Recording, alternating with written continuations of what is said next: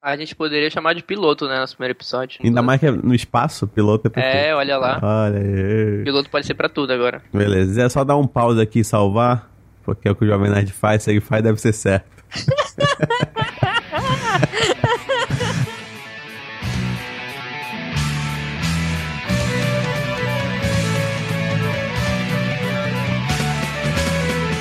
Sejam bem-vindos ao primeiro Space Pod. Eu sou seu host, Emerson Oliveira, e estou aqui com. William Litaif. Exatamente. Estamos começando essa nova empreitada, né? Esse novo podcast, no meio de tantos. Uh, esse vai ser um podcast que a gente vai apresentar vários tipos de temas para vocês. A gente vai falar das coisas que a gente gosta muito que inclui cinema, séries, jogos, livros, quadrinhos. Coisa que a gente não gosta também, mas a gente vai falar. Exatamente, a gente vai tentar definir. É, basicamente é o nosso gosto pessoal, né? Tentar mostrar pra vocês e se você gostar ou não da gente, fica aí a sua opção de seguir o que a gente tá falando. Ou então só ouvir na academia, não tem problema nenhum também. você ouve podcast na academia? Eu escuto demais. Eu escutava, só que o meu fone de ouvido engata em tudo. Além de outros acidentes, como tá correndo na esteira, aí eu. eu... Tu tropeça no próprio fone de ouvido. Aí. não, o meu fone não é tão grande assim. Mas o, o, eu, eu vou mexer do bracinho, sabe? E aí, às vezes, sei, sei. bate no, no, no, celular e cai com tudo. No meu caso, prende em algum aparelho e quando eu vejo estou sendo puxado. Pelo próprio Mas, peso, né? É, se você quiser escutar no carro, o mínimo você vai economizar ou ganhar uma hora do seu dia.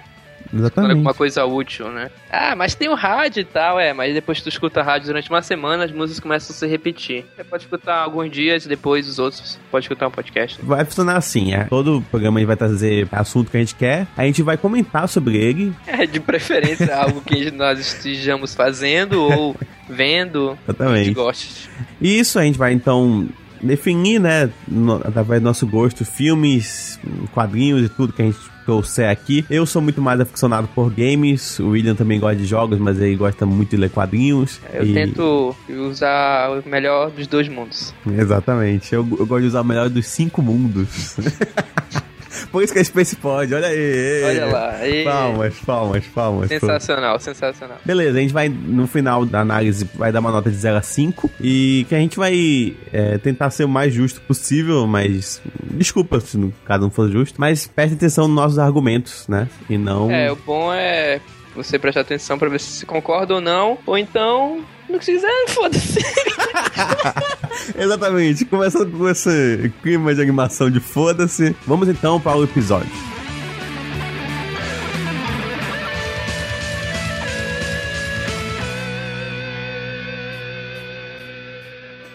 Eu joguei Wolfenstein The New Order.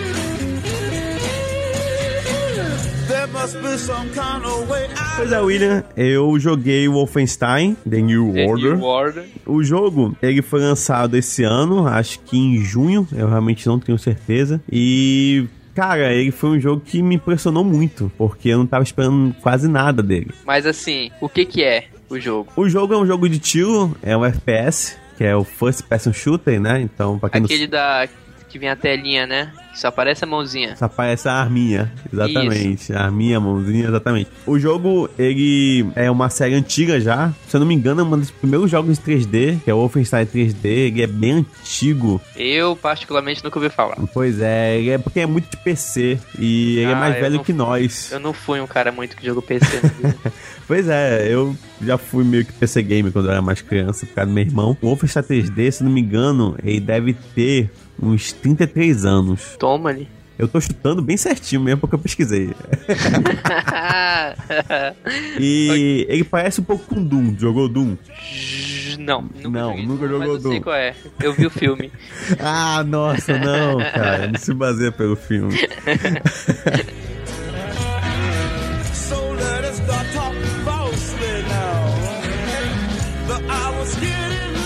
ele começa em 1944, né? Na, na Segunda Guerra Mundial. O auge, e... né? O Dá mais pro fim do que pro áudio. Exatamente. Olha aí, as aulas do, de história não foram é, em vão. O professor Miguel deve estar orgulhoso de mim. Exatamente, sim, o dedo dele. Ai, caralho. Ah, piada interna, depois contamos aí no podcast. Pois é.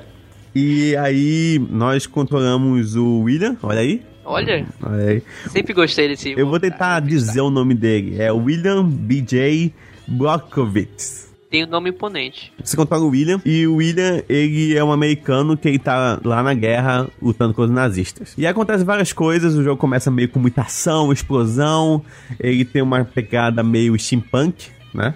Nossa. E acontece uma coisa que eu não sei se eu vou entrar em detalhes, porque pode ser spoiler. Ele acaba sofrendo um acidente e ele fica em coma durante uns 16 anos. 16 anos. 16 anos. É... E aí depois... Vai acabar a guerra depois, né? Exatamente, é o que acontece. Então, depois de 16 anos, ele tá no hospital psiquiátrico, que ele foi achado por uma família e tal, que sofreu um acidente. E a família cuida dele durante esse tempo, até que esse hospital é atacado por nazistas. E aí ele acorda todo forte, o que não faz sentido, que ficou em coma 16 anos, e ele percebe que perdeu a guerra. Não, a guerra continuou depois, logicamente, depois que ele sofreu o, atentado. Sim, mas todo mundo perdeu, os Estados Unidos se rendeu. Ah, a Nova... guerra acabou. Acabou, Nova York recebeu uma bomba atômica. É, e isso é uma coisa interessante, porque o jogo tem uma história. Isso é bem legal. Ele tem uma história muito boa, cativante, ainda mais tem uma personagem, a Anya, que eu acho que traz as partes mais emocionantes do jogo. E é impressionante, assim, acho que, não sei se é por causa do Call of Duty, de vários jogos de guerra, mas é difícil achar jogos de, de FPS que tem histórias hoje em dia, né? Ah, muito difícil. Exato. Dificílimo, pra falar a verdade. pois é, e é um jogo assim que eu parava de jogar e eu, eu ia deitar e ficar pensando, cara, eu consigo voltar para saber o que vai acontecer com ele e tal. E o bacana também é que quando mais vai passando o jogo, ele tem aquelas coisinhas meio Bioshock. Tipo, o mundo mudou. Então, por exemplo, tu encontra o CD do Beatles. Mas o Beatles não é mais uma, uma banda de musiquinha e tal, eu não sei de que ano, lá da, da Inglaterra. Década de 60, né? Exatamente. Aí eles tiveram que se adaptar. Então eles começaram a cantar música alemã. Olha. É, é, é Porque cantando... naturalmente era quem tava dando as ordens, né? Nesse mundo. Exatamente. Então eles tiveram que, tipo, ah, eu, a, então é, a gente encontra toda a, a biografia deles e tal.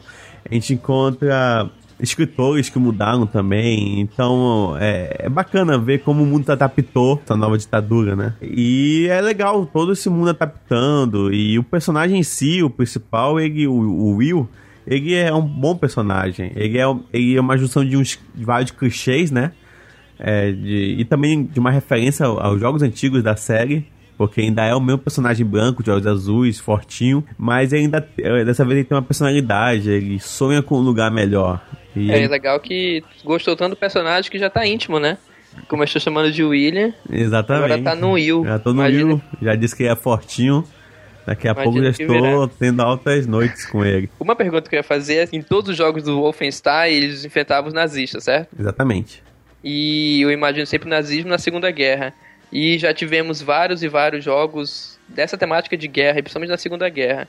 E não é, não é um jogo chato, né? Pelo que você tá me falando. Não é um jogo que vai ficar só naquela mesmice dos outros FPS, né? Não, não. Com certeza não. Mas e aí? E a jogabilidade? Chega um dos pontos que eu mais gostei. Porque se ele fosse só história, ele ia ser um daqueles jogos que você gosta, mas é difícil fazer indicar pra alguém que não gosta muito de. de... A gente joga, só gosta de atirar, né? Eu prefiro história do que atirar. Eu também, mas a gente conhece, né, que a maioria das pessoas gostam ainda mais de jogo, que o foco é jogabilidade. Uh, eu acho que deveria ser história, mas tudo bem. É, ele é muito bom, porque ele pega coisas novas e coisas antigas dos jogos. Então, por exemplo, é aquele negócio do Call of Duty de você levar tiro e você se esconder e teu sangue recuperar, ele tem.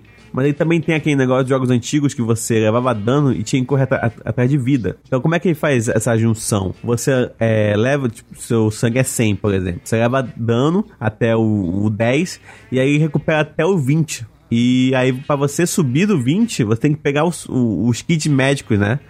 Certo. Então ele faz essa junção bem, que é bem bacana. Então não deixa de ser uma coisa roubada, que é só você se esconder e você tá tudo bem. Mas também não fica aquele negócio de você sempre estar tá atrás de kits médicos, né? Uhum. E isso deixa a jogabilidade bem bacana. Além também, tipo, tem jogos que puxam mais pra realidade, né? Então você pode carregar duas armas, você pode carregar uma pistola e uma arma maior. Ele não, ele é livre disso. Tu carrega quantas armas puder, armas gigantes, pode carregar uma metralhadora com as duas mãos, é, uma em cada mão também. E... Ele não se prende tanto à realidade nesse Exatamente. Ponto. E aí ele tipo, você vai atirando, você atira nos inimigos, eles sentem um tiro. Ah, pra mim, eu acho que é uma das reações de inimigos mais bem feitas que eu joguei no último nos últimos tempos, assim. É, é, muito legal, cara. E assim, o jogo é muito violento. Tem muito sangue. Meu único defeito que é a questão que ele não sabe o que ele é. Ele não sabe se ele é um jogo sério que vai contar os problemas do nazismo, né? Então, sendo tipo que você chega numa um campo de concentração e aí você vê as condições das pessoas que estão lá. Então as pessoas estão, tipo, cagando no chão, sabe? Estão sofrendo, estão trabalhando o dia todo, trabalho mecânico. É o que eu imagino que acontecesse se o nazismo tivesse realmente sido vitorioso na guerra. Exatamente. E, e tipo, ele vai te mostrando isso e tem cenas até meio chocantes é, que tu vai chegando assim, caraca, com que essas pessoas passaram, né? Mas ao mesmo tempo, ele tem um pingo de galhofa. Por exemplo, ele escapa de um tiroteio e com uma arma só ele mata uma cambada de gente. E aí isso é uma cutscene, e aí todo mundo, tipo, ah, esse cara é fodão, esse cara faz tudo. E aí, tipo, tira toda também a, a parte pesada da história. Então ele fica nesse, nessa mesclagem entre meio que comédia em alguns momentos e, e tensão que eu não entendi. eu não entendi porque. Entendeu? Qual era o público-alvo dele? Exatamente, porque ele, ele tem momentos bem marcantes, ele tem momentos bem emocionantes, eu curti muito. Ele tem duas cenas de sexo que são muito bem pontuadas, assim, eu gostei. Elas não são gratuitas. Essas duas cenas são muito bem feitas, muito bem localizadas. É, não expõe em nenhum momento o corpo feminino. É, é bem legal, cara. Bem legal. E só que em alguns momentos ele também leva as coisas na palhaçada. E tem uma. Num certo momento, para quem jogar, vai entender o que eu tô falando. Num certo momento que você vai para algum lugar específico que não é legal, assim. Não é tão bacana. Assim, é muito bacana você tá lá, mas não bate com o contexto da história pelo nível pesado da história. Certo. Eu queria saber exatamente qual público você indicaria? Se é o cara que quer jogar para se divertir, ou é o cara que tá buscando alguma coisa a mais em um, em um jogo? Eu acho que para mim serve para dois públicos. Se você quer só jogar, se diver, é, atirar, matar nazista, que o que todo mundo quer, matar nazista. eu acordo de manhã e penso, vou matar vários nazistas hoje. É verdade. Então, cara, se você quer, pode pegar sem medo. O jogo saiu para PS4, pra PS3, pra Xbox, saiu pra tudo, cara. Menos pro Wii U. se é, for... porque é difícil sair alguma coisa pro Wii U. Exatamente. Mas assim, se for pra escolher uma versão, escolhe dos consoles, porque no PC ele tá com vários bugs, tá meio zoado foi e... difícil configurar. E olha que geralmente do PC que é melhor do que as de plataforma. Exatamente, uma questão de gráfico principalmente. Tá, e diante de tudo que você falou, se você quisesse agora dar uma nota para esse jogo, qual seria? Se eu quisesse não, eu vou. Ah, tá. Eu vou dar uma nota de 4,5. Eu gost... 4,5 de quê? De 10 ou de 100? 4,5 de 5. ah, é verdade, né? Apresentar pro nosso público a nota. É, a nota vai de 0 a 5 Sendo, eu acho que 3 uma, um jogo, uma, qualquer coisa, uma coisa boa, né? Coisa mediana, coisa acima me... de mediana, no caso. É, isso aí, mediano seria 2,5. Mediana 2,5? É, porque é na média. Verdade. pois é, 2,5 é uma coisa mediana, mas uma coisa mediana não quer dizer que é ruim, né? Tipo, minha é. vida é mediana, mas minha vida não é ruim. Não, minha vida, a tua vida pode ser mediana, a minha não é. Vamos dar nota pra vida, que é uma coisa melhor do que joga. Ah, minha vida merecia mais do que 5. Olha aí, rapaz. a, a minha vida tem pontos que são 5, tem pontos que são 0. Mais importantes são os pontos do jogo. Exatamente, que eu vou dar 4,5. Eu achei que foi um ótimo jogo, gostei muito de jogar. Eu indico para quem pegar esse jogo, para mim é um dos melhores jogos do ano. E pegue sem dúvida, jogue. Ele dura em torno de. Eu não lembro mais ou menos quanto tempo eu durei, eu, eu fui bem lento, mas acho que eu durei mais 16 horas. É divertido, é engraçado, é emocionante, é muito bacana e fica aí minha indicação: é 4,5. A gente vai o quê? Estrelas? É, pode ser estrelas. Ok, nosso... já que é Space, pode, do universo, então são quatro e meio. Fica aí a minha indicação. Todo o universo de estrelas nós vamos dar quatro e meio, porque no máximo é cinco, né? Exatamente.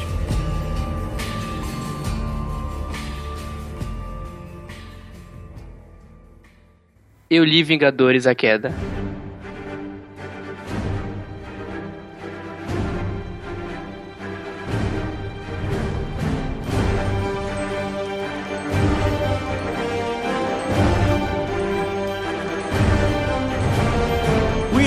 Eu assisti os filmes da Marvel no cinema. Eu gostei de Vingadores. Todo mundo, né, que, tá, que, que, vai pro cinema tem que ver filme da Marvel. Exatamente. É o que tá bombando. É o que tá, é o que na, tá né? bombando, é o que, tá, é o que tá aí, veio pra ficar. Exatamente. Eu acho que esses filmes estão dando dinheiro. Eu acho que estão dando dinheiro. Exatamente. Então eu quero saber. Eu assisti os filmes, eu curti Vingadores. Eu achei muito divertido. Assim, reuni tudo aqueles heróis, foi muito bacana. Mas você leu Vingadores A Queda. Eu assisti o filme. Tem algo a ver os dois? Olha, eu tenho que dizer que não.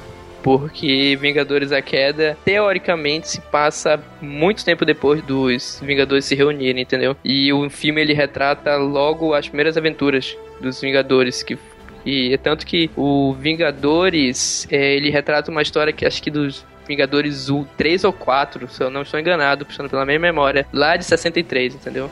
E Vingadores A Queda, ele foi lançado em 2005. É, ele faz parte da coleção oficial de graphic novels da Marvel que a Salvat, a editora Salvat, está lançando aqui no Brasil. E ela é uma edição de capa dura, Dá pra escutar aí? Tá, dá pra escutar. E a, a, a Salvat comprou, né, algum, alguns direitos e é, ela está lançando. Não alguns direitos aí. Ela, ela comprou, ela viu que tava bombando, né?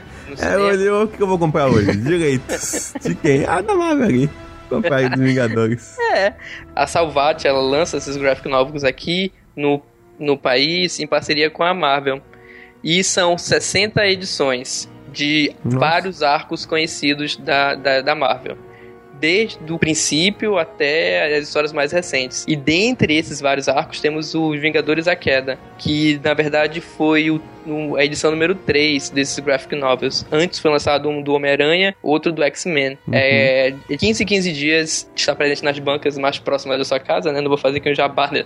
é. da Salvat que a gente não está recebendo ainda. É, exatamente. Mas é muito interessante as histórias. É para colecionador, na verdade. Entendi. Como você. É, como eu. Eu adoro colecionar tudo.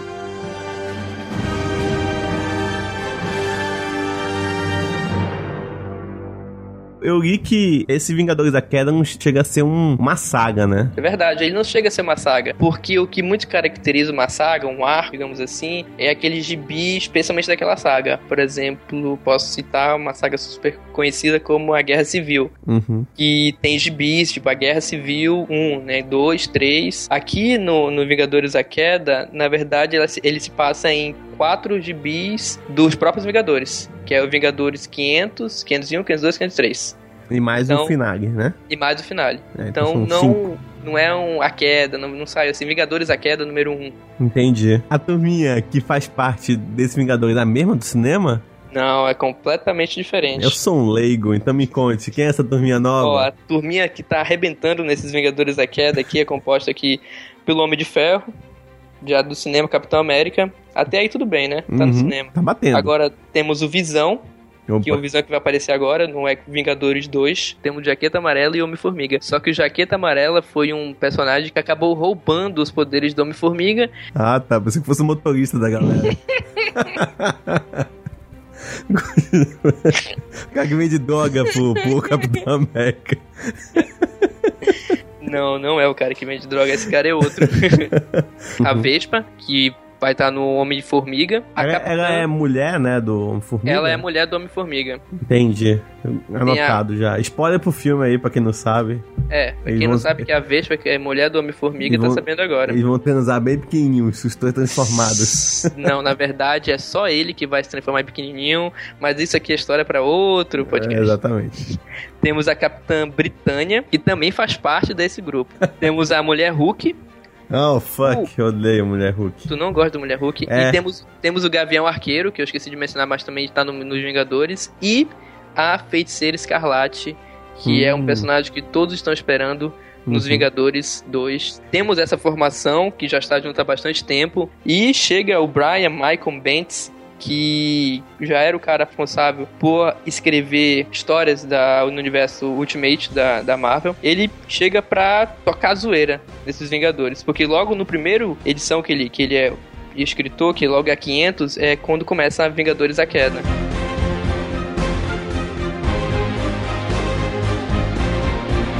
Contando um pouco da história, só para dar um pontapé para atiçar a curiosidade de todos, o, os Vingadores são brutalmente atacados de todas as formas nesse Vingadores a Queda. Um detalhe importante que logo nas primeiras páginas, né, é lá um grande spoiler, é que um sujeito chamado Valete de Copas, que já era dado como morto, ele reaparece e simplesmente explode né, em frente à mansão dos Vingadores. E nessa explosão morre um Vingador que é o Homem-Formiga, só que não é o Homem-Formiga original, é o Scott Lang, esse aqui é o Homem-Formiga, que é o cara que roubou o, os poderes do Homem-Formiga original que é o Scott Pink. E... É conhecido como Jaqueta Amarela. O motorista da galera. é, o motorista da galera, ele acaba dando tchau logo no começo, entendeu? Uhum. Aparece o Visão também, que eu não vou falar muito sobre ele, porque ele já está muito ligado com o Ultron, né? Visão é um robô projetado pelo Ultron, e ele aparece, ele volta. No começo dessa, dessa, dessa desse arco, o Visão estava desaparecido. Ele volta e se decompõe e se transforma em vários Ultrons. E os Vingadores têm que lutar com esses Ultrons. A mulher Hulk, ela fica um pouquinho descontrolada, né? Como todo bom Hulk. E assim por diante. Tem outros e outros. E eu gostei que a explicação da origem desses ataques, que ninguém consegue entender o que está acontecendo, não sabe se é o Screw, não sabe se é o Thanos, não sabe se é aqui. Tem uma N também. É o problema de ter vários inimigos, né? é, e porra, será é. que é isso? Será que é, é aquilo? Será que é meu dentista que eu não paguei? É, e como são vários, né? Aí, pô, será que são aqui? Tem, tem que pesquisar vários dentistas, né? Exatamente. Então eles ficam muito perdidos no, nessa história. Porque até que eu escolhi essa, esse determinado arco pra tentar mostrar para vocês, porque ele que dá origem a vários outros arcos dos Vingadores. Dos últimos 10 anos, digamos assim. É, eu sei que foi desenhado por dois caras. Eu só peguei o nome de um, que foi o que me interessou, que é o David Finch. É o principal. Você só pegou só o principal e podemos falar só dele. É, ele, ele, saiu da Marvel, né? Ele foi pra DC. Saiu. E, e foi desenhar Batman Dark Knight. Exatamente. O David, o primeiro trabalho dele já foi nos Vingadores. Uhum. E ele começou com puta arco, né? Que, que é esse Vingadores a Queda. E depois ele continuou com alguns arcos menores, mas ele acabou saindo. Ele foi pra DC e ele foi um cara que se desiludiu um pouco de desenhar quadrinho. Ele acabou fazendo outras coisas da vida dele. Foi caçar viado. Na mata. Eu não tenho esse dado aqui. Dos Estados Unidos. Eu tô vendo aqui no Wikipedia.